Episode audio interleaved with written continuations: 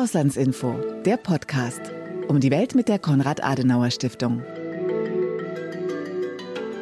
Willkommen zu einer neuen Ausgabe von Auslandsinfo, der Podcast. Dem Podcast der Konrad-Adenauer-Stiftung über Außenpolitik.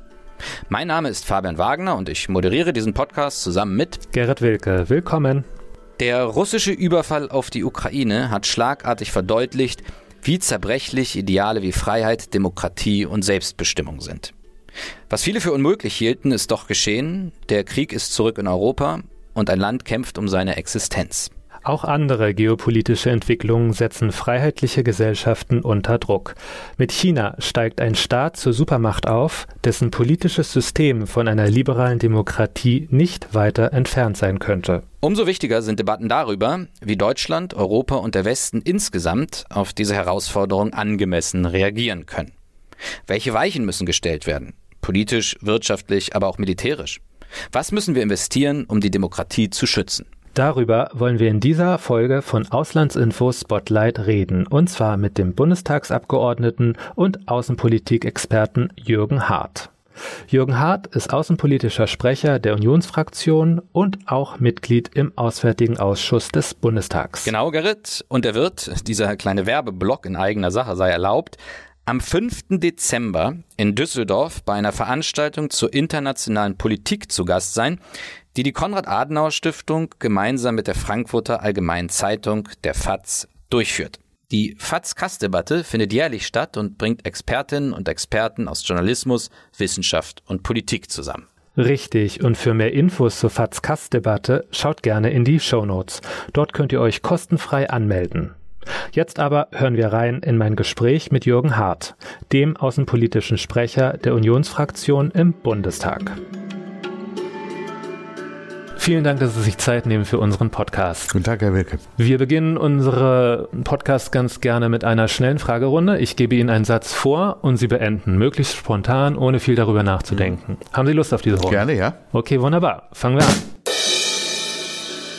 Die aktuelle Außenpolitik der Bundesregierung ist einfach zu zögerlich. Meine erste Amtshandlung als Außenminister wäre ein klares Signal der Solidarität mit den Frauen im Iran. Hm, sehr schön. Wenn wir so weitermachen, wird die deutsche Außenpolitik in fünf Jahren die deutsche Stellung in Europa eher geschwächt als gestärkt haben. Unter den globalen Playern ist Deutschland unter seinen Möglichkeiten, aber nach wie vor natürlich wichtig. Und wir haben mehr Potenzial, als wir es im Augenblick nutzen. Wunderbar, vielen Dank für die ersten Einschätzungen. Herr Hart, Sie sind außenpolitischer Sprecher der Unionsfraktion im Bundestag und das schon seit 2015. In diesen Jahren ist einiges passiert. Nun führt Russland einen Eroberungskrieg in Europa. Das stellt alles in den Schatten, oder? Das ist in der Tat die größte Herausforderung, die wir in der Außenpolitik gehabt haben, seit ich Sprecher bin.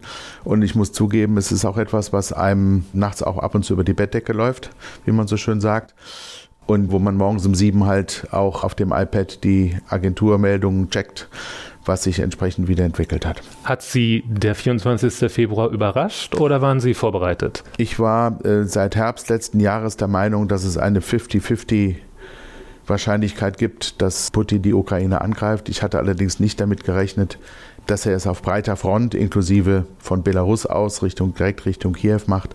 Ich hatte gedacht, er, er würde die Kämpfe zunächst im Donbass eskalieren. Im Nachhinein wissen wir, dass es auch von Putin eine schwere Fehleinschätzung war, die Ukraine einfach überrennen zu können. Es war der größte Fehler, den Putin gemacht hat und es ist Anfang vom Ende seiner Herrschaft. Und ich äh, glaube, es wird auch sein politisches, vielleicht sogar sein physisches Ende sein. Der russische Angriff auf die Ukraine hat ja alles verändert. Die USA haben der Ukraine ziemlich zügig geholfen mit Waffenlieferungen, damit sich die Ukraine verteidigen konnte. Hätten sie das nicht gemacht, wäre vielleicht die Ukraine nicht so standhaft gewesen, wie sie es war. Wie schätzen Sie die aktuelle Lage in der Ukraine ein? Wir haben alle die Möglichkeiten der Ukraine unterschätzt, sich gegen einen solchen Angriff zu wehren. Das hat natürlich damit zu tun, dass auch die Stärke der russischen Streitkräfte im Westen überschätzt wurde. Der Frage müssen wir nachgehen, wie es eigentlich dazu kommen konnte, dass wir keine validen Geheimdiensterkenntnisse haben darüber, wie stark wirklich ein potenzieller Gegner ist. Aber die Ukraine ist eben auch besser aufgestellt, als wir das dachten und sie ist vor allem hoch motiviert. Und das ist das Entscheidende. Und wenn man in die Geschichte von kriegerischen Auseinandersetzungen blickt, die Motivation der Truppen und der politischen Führung, die hinter diesen Kämpfen steht, ist am Ende ganz oft der entscheidende Faktor. Und gerade ist der Krieg in der Ukraine in eine neue Phase eingetreten. Einerseits gibt es Gebietsrückeroberungen auf der Seite der Ukraine und auf der anderen Seite versucht Russland dezidiert die Infrastruktur zu zerstören und ja, Menschen im Winter frieren zu lassen. Meinen Sie, das ist so das letzte Aufbäumen oder wie schätzen Sie diese neue Taktik ein? Zunächst einmal sind das nach Völkerrecht klar verbotene Kriegsmittel. Ja? Also nicht nur dieser Krieg ist völkerrechtswidrig, sondern auch die Methoden, die Putin ergreift, sind völkerrechtswidrig. Zivile Ziele in einem Krieg anzugehen, verstößt gegen das Völkerrecht. Und das tut er systematisch. Er schert sich einen Dreck um das, was die Vereinten Nationen Ende der 40er Jahre und in den darauffolgenden Jahrzehnten als gemeinsames Recht geschaffen haben. Ich glaube tatsächlich, dass Putin hofft, dass er über den Winter kommt, dadurch, dass er einerseits die Ukrainer zermürbt durch Hunger und Kälte. Er versucht es im Übrigen ja auch mit uns in einer glücklicherweise abgeschwächten Form, denn auch wir werden ja Entbehrungen in Kauf nehmen müssen, mindestens höhere Preise für Energie bezahlen müssen. Er versucht über den Winter zu kommen und sich zu regenerieren und er hofft, dass er uns mit dieser Energiefrage sowohl die Ukrainer als auch die westliche Welt, was die Sanktionspolitik angeht, dass er uns zu Kompromissen zwingt. Das wird aber nicht geschehen und ich setze darauf, dass im April, Mai nächsten Jahres allein schon deshalb die Karten neu gemischt werden, weil dann Putin keine Trümpfe mehr im Ärmel hat, mit denen er den Krieg in die Ukraine vielleicht doch noch wenden kann. Ein weiteres Thema ist der Blick über den Atlantik. Ich denke, wir sind uns einig, dass Joe Biden eine Entspannung für das transatlantische Verhältnis herbeigeführt hat. Gerade waren die Midterms. Joe Biden meinte, er hoffe, dass man auch nach der Wahl weiter die Ukraine unterstützen könne. Meinen Sie, eine weitere Unterstützung der Ukraine ist unsicher? Für solche Politik braucht der amerikanische Präsident Geld. In Amerika ist ja hoch verschuldet und deswegen muss der Präsident für jedes politische Projekt, das auch nur einen Dollar kostet, Mehrheiten mobilisieren im Parlament. Das ist der große Hebel des Kongresses gegenüber dem Präsident, die Haushaltsmacht. Und er muss natürlich dann auch eine gegebenenfalls republikanische Mehrheit im Abgeordnetenhaus überzeugen. Aber es geht andererseits eben um Geld und nur um Geld. Und da gibt es natürlich Abgeordnete, da gibt es Senatoren, auch bei den Republikanern, die konkrete Vorstellungen, Interessen und eigene Projekte haben. Und äh, bisher haben es die klugen Präsidenten immer geschafft, auch mit politisch gegnerischen Mehrheiten im Kongress umzugehen, weil sie eben genau diese Möglichkeit haben, Gruppen von Abgeordneten der anderen Seite hinüberzuziehen ins eigene Lager, was die Haushaltsentscheidungen angeht, weil man entsprechende Kompromisse und Pakete schnürt, von denen die republikanischen Abgeordneten dann auch was haben. Ich glaube, das wird ihm auch gelingen. Ich glaube im Übrigen, dass es in, in Amerika auch eine starke ukrainische Community gibt, die schon auch klar Erwartungen an die Regierung hat und dass gerade der Demokrat amerikanische Präsident äh, da auch nicht enttäuschen will. Wir als Deutsche sollten umgekehrt aber auch unsererseits unsere Versprechen einhalten. Ich fürchte, dass wir, wenn wir am Ende des Jahres eine Abrechnung über unsere Verteidigungsausgaben machen, wieder feststellen werden, dass wir unter den Erwartungen bleiben. Nicht, weil das Haus nicht, das Geld nicht im Haushalt eingestellt war, sondern weil schlicht und einfach keine Beschaffungen gemacht sind. Ich sehe mit Sorge, dass von den 100 Milliarden Euro die wir als Sondervermögen für die Bundeswehr bereitgestellt haben, zum jetzigen Zeitpunkt noch kein einziger Euro auch nur auf den Weg gebracht ist. Ja, das ist geschweige denn, dass dafür etwas bezahlt wurde. Und das wird in Amerika natürlich kritisch beäugt, so nach dem Motto, die Europäer leben weiter sicherheitspolitisch auf unsere, auf Amerikas Kosten. Ich habe noch ein weiteres Thema mitgebracht. Es gab ganz aktuell eine Studie der Körperstiftung, The Berlin Pulse, anlässlich des Berliner Forum Außenpolitik. Eine Mehrheit der Bundesbürger, nämlich 52 Prozent, wünscht sich weiterhin mehr internationale Zurückhaltung von Deutschland. 41 Prozent Befragten befürworten hingegen ein stärkeres Engagement Deutschlands. Dieses Engagement sollte jedoch bevorzugt diplomatisch sein und nicht so sehr militärisch oder finanziell. Wie bewerten Sie dieses Ergebnis? Ich glaube, dass ein solches Ergebnis auch in früheren Zeiten so zustande gekommen wäre. Das entspricht ja dem der Sehnsucht der Menschen, dass Deutschland sich nicht zu sehr einmischt. Ja, jeder soll, jedes Land hat das Recht, seine eigenen Angelegenheiten zu bestimmen. Und wenn man sagt, man sollte sich mehr international engagieren, ist ja da immer der Verdacht, mischen wir uns da möglicherweise in Dinge ein, die die Kreise anderer stören. Ist das mit Risiken verbunden? Und das Zweite ist, dass man natürlich hofft, dass die diplomatischen Mittel ausreichen. Aber der Fall Russland ist ja in zweierlei Hinsicht ein Lehrstück. Zum einen haben wir acht Jahre lang mit intensivsten diplomatischen Bemühungen Deutschland, Frankreich an der Spitze des Verhandlungsteams im sogenannten Normandie-Format Verträge mit Russland geschlossen und mit der Ukraine Minsk I und Minsk II, die alle Makulatur gewesen sind. Und wir wissen heute, dass Putin die Zeit des Verhandelns und die Zeit der zögerlichen Umsetzung dieser Abkommen genutzt hat, um seinerseits gegen die Ukraine aufzurüsten. Und das Zweite ist, dass wir nicht den Fehler machen dürfen, zu glauben, wenn wir Putin nur geben, was er will, dann haben wir Ruhe und billiges Gas und Friede, Freude, Eierkuchen. Der Gegner Putins ist nicht der Präsident in Kiew, der Gegner Putins ist unsere Art und Weise zu leben. Wir sind die Bedrohung für sein eigenes System. Niemand im früheren Ostblock, anders als er das erhofft hatte, niemand im früheren Ostblock, nicht einmal Kasachstan, will so leben, wie Putin Russland regiert. Alle wenden sich von Russland ab. Wirtschaftlich ist Russland weit hinter seinen Möglichkeiten geblieben, wenn man es vergleicht mit anderen Staaten des sogenannten ehemaligen Ostblocks. Sein Masterplan, Russland auf einem dritten Weg hin zu einem erfolgreichen Staat des 21. Jahrhunderts zu führen, ist gescheitert. Und da bleibt ihm jetzt aus seiner Sicht nur die Aggression gegen alle diejenigen, die das bedrohen, weil er genau weiß, dass das, was in Minsk passiert ist im Sommer 2020, was in Georgien, was in Moldau passiert ist, was ähm, im Baltikum in den 90er Jahren passiert ist, das wird früher oder später auch in Moskau passieren und ihn hinwegfegen, wenn er nicht durch pure Gewalt diese Flammenwand von sich abhält. Und deswegen dürfen wir uns keine Illusion machen, wenn er in der Ukraine siegt, wird er Moldau und Georgien über kurz oder lang einnehmen. Und er wird uns dann fordern und wird sagen, ich möchte eine Landverbindung nach Kaliningrad und dann geht es durch Polen oder Litauen.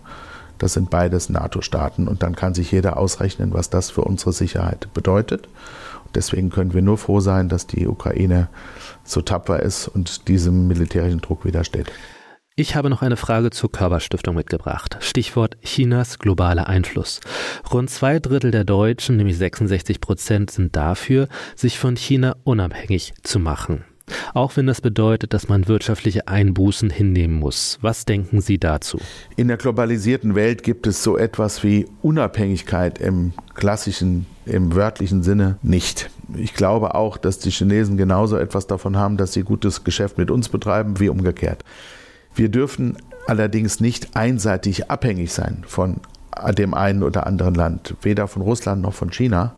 Und deswegen müssen wir gucken, dass wir in den Bereichen, wo wir für unsere wirtschaftliche Entwicklung Schlüsseltechnologien und Schlüsselproduktionen haben, dass wir es entweder in Europa außerdem auch selbst können oder aber in anderen, auf anderen Kontinenten oder in anderen Ländern ähm, entsprechende ähm, Ausweichen haben. Ich sehe mit Sorge zum Beispiel, dass wir zwar verschiedene Möglichkeiten haben, seltene Erden, die man braucht, um moderne elektronische Produkte herzustellen, dass wir seltene Erden zwar aus verschiedenen Ländern bekommen können, zum Beispiel auch aus Kasachstan, aus Ländern Afrikas und so fort, aber dass wir trotzdem weit über 95 Prozent dieser seltenen Erden aus China beziehen, weil sie dort schlicht am billigsten sind. Und das ist ja genau der Trick. China versucht jeweils eine Monopolstellung in kritischen Wirtschaftssektoren zu erlangen, dadurch, dass sie ohne Rücksicht auf die Wirtschaftlichkeit gegebenenfalls bereit sind, alle Preise zu unterbieten.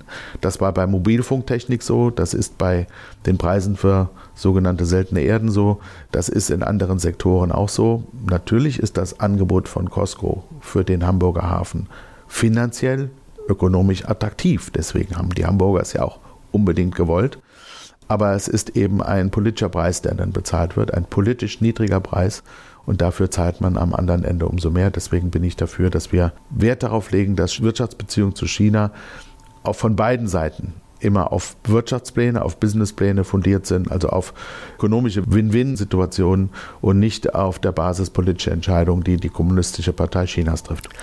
Das heißt, das war ja ein Hauptargument gegen diesen Deal, den es im Hamburger Hafen gab und den der Bundeskanzler durchgeboxt hat, dass es eben nicht diese Gegenseitigkeit gibt, dass wir nicht in chinesische Häfen investieren können. Verstehe ich Sie da richtig, dass Sie gegen diesen Deal sind, beziehungsweise nur dafür, wenn es auf Gegenseitigkeit beruhen würde? Also so wie das Geschäft jetzt ablaufen soll, auch in dieser abgespeckten Variante, das war ja so ein, ein Versuch des Bundeskanzlers, irgendwie einen Konkurrenz hinzukriegen, findet es nicht nur meinen Widerstand, sondern auch den Widerstand von sechs Ministerien dieser Bundesregierung, einschließlich der Bundesaußenministerin und des Bundeswirtschaftsministers. Also insofern hat der Bundeskanzler dort einen schweren Fehler gemacht, den er gegenüber seinen eigenen äh, Koalitionären rechtfertigen muss.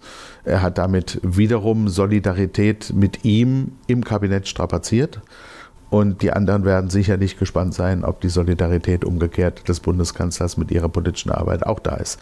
Ich habe vor zwei Jahren gesagt, wenn man das für sinnvoll hält, dass die Chinesen auch auf diesem Brückenkopf der chinesischen Lieferkette beteiligt sind, das ist ja durchaus auch ökonomisch nachvollziehbar, dann sollte man das doch auf Gegenseitigkeit tun und einfach sagen, dann wollen wir aber auch ein geeignetes Objekt in Shanghai oder einem anderen großen chinesischen Hafen haben, was dann unser Hub ist das weisen die Chinesen weit von sich und jeder kann sich ausrechnen, warum. Weil es nämlich eben eine Aufgabe einer strategischen Position ist, die China jetzt erringt und die wir ihnen nicht auf dem Silbertablett hätten servieren sollen. Mhm. Und den anderen Punkt, den Sie angebracht hatten, diese starke Abhängigkeit jetzt im Punkto seltene Erden beispielsweise, habe ich Sie da richtig verstanden, dass Sie quasi für eine Diversifizierung der, ja, der Bezugsquellen sich einsetzen? Also sowohl was den Bezug von Vorprodukten angeht, äh, beispielsweise dieser seltenen Erden, das, was ich gesagt habe, gilt natürlich für Gas und Öl auch. Da ist jetzt China nicht in dem Maße im Spiel, aber das gilt generell für kritische äh, Vorprodukte und ich glaube auch Schlüsseltechnologien, die wir in Asien einkaufen. Ja. Niemand hat die deutsche Automobilindustrie gezwungen, was die Elektronikbauteile angeht, sich so sehr stark und einseitig auf einen oder einige wenige Zulieferer zu verlassen und dann erst durch Corona und vielleicht auch noch durch andere Gründe dann zu erleben, dass man über Monate die Produkte nicht bekommen kann. Ich bleibe bei meiner These, dass die Wirtschaft die Aufgabe hat, nicht nur die, das Management hat die Aufgabe, nicht nur die Absatzbedingungen gut zu gestalten und die Produktionsbedingungen und die Arbeitsbedingungen, sondern auch die Liefer Kette sicherzustellen. Und ich würde mir wünschen, dass das ein größeres Augenmerk kommt. Ich habe den Eindruck, dass in weiten Teilen der deutschen Wirtschaft hier bereits ein Umdenken stattgefunden hat.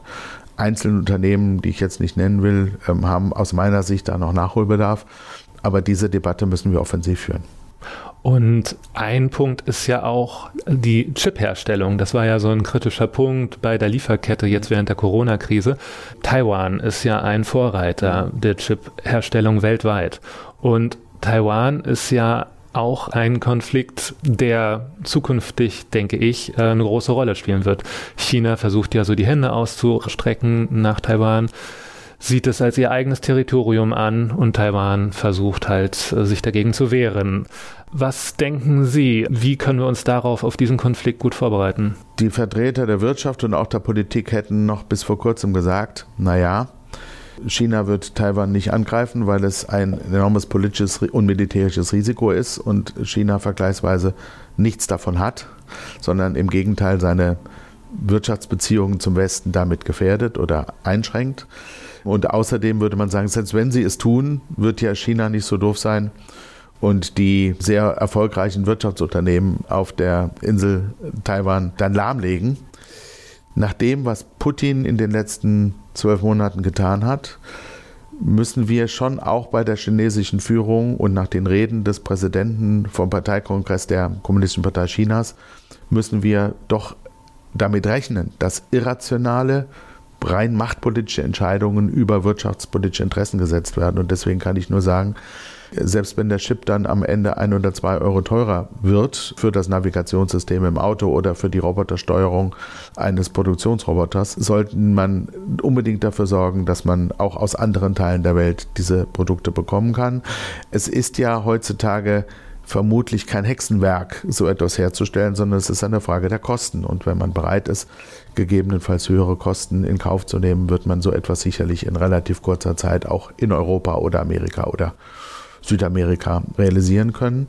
Ich glaube, dass das allerdings mit wirtschaftlichen Nachteilen verbunden sein wird, denn die Globalisierung, die wir so exzessiv genutzt haben, hat uns ja genutzt, Deutschland. Deutschland ist eine starke Exportnation und je einfacher die internationalen Wirtschaftsbeziehungen sind und so je sorgloser man mit den möglichen politischen Fragestellungen dahinter umgeht, desto effizienter ist die deutsche Wirtschaft, desto billiger sind die Preise, desto größer sind die Gewinne. Ein Stückchen davon müssen wir abgeben. Wir werden die Globalisierung nicht zurückdrehen, aber wir werden sicherlich gezwungen sein, den ein oder anderen Globalisierungsprofit zukünftig geringer ausfallen zu lassen, weil wir uns ein Stück weit nicht zu sehr abhängig machen sollten von einzelnen Quellen. Mhm. Herr Hart, vielen, vielen Dank für das Interview und Ihre Zeit. Ähm, das war jetzt ein ziemlicher Ritt durch die außenpolitischen Themen, aber wir haben ja auch noch mehr Zeit zum Diskutieren, nämlich bei unserer FATS-Kass-Debatte am 5. Dezember in Düsseldorf, wo Sie teilnehmen. Ich danke Ihnen für Ihre Zeit und ich freue mich schon auf den 5. Dezember, wenn wir uns wiedersehen. Ich freue mich auch.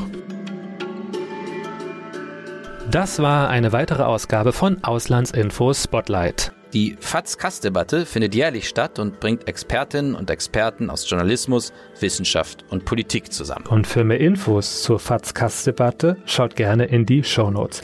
Dort könnt ihr euch kostenfrei anmelden. Auch in den Shownotes ein Link zu dem Magazin Auslandsinformationen, die Zeitschrift der Konrad-Adenauer-Stiftung für Außenpolitik.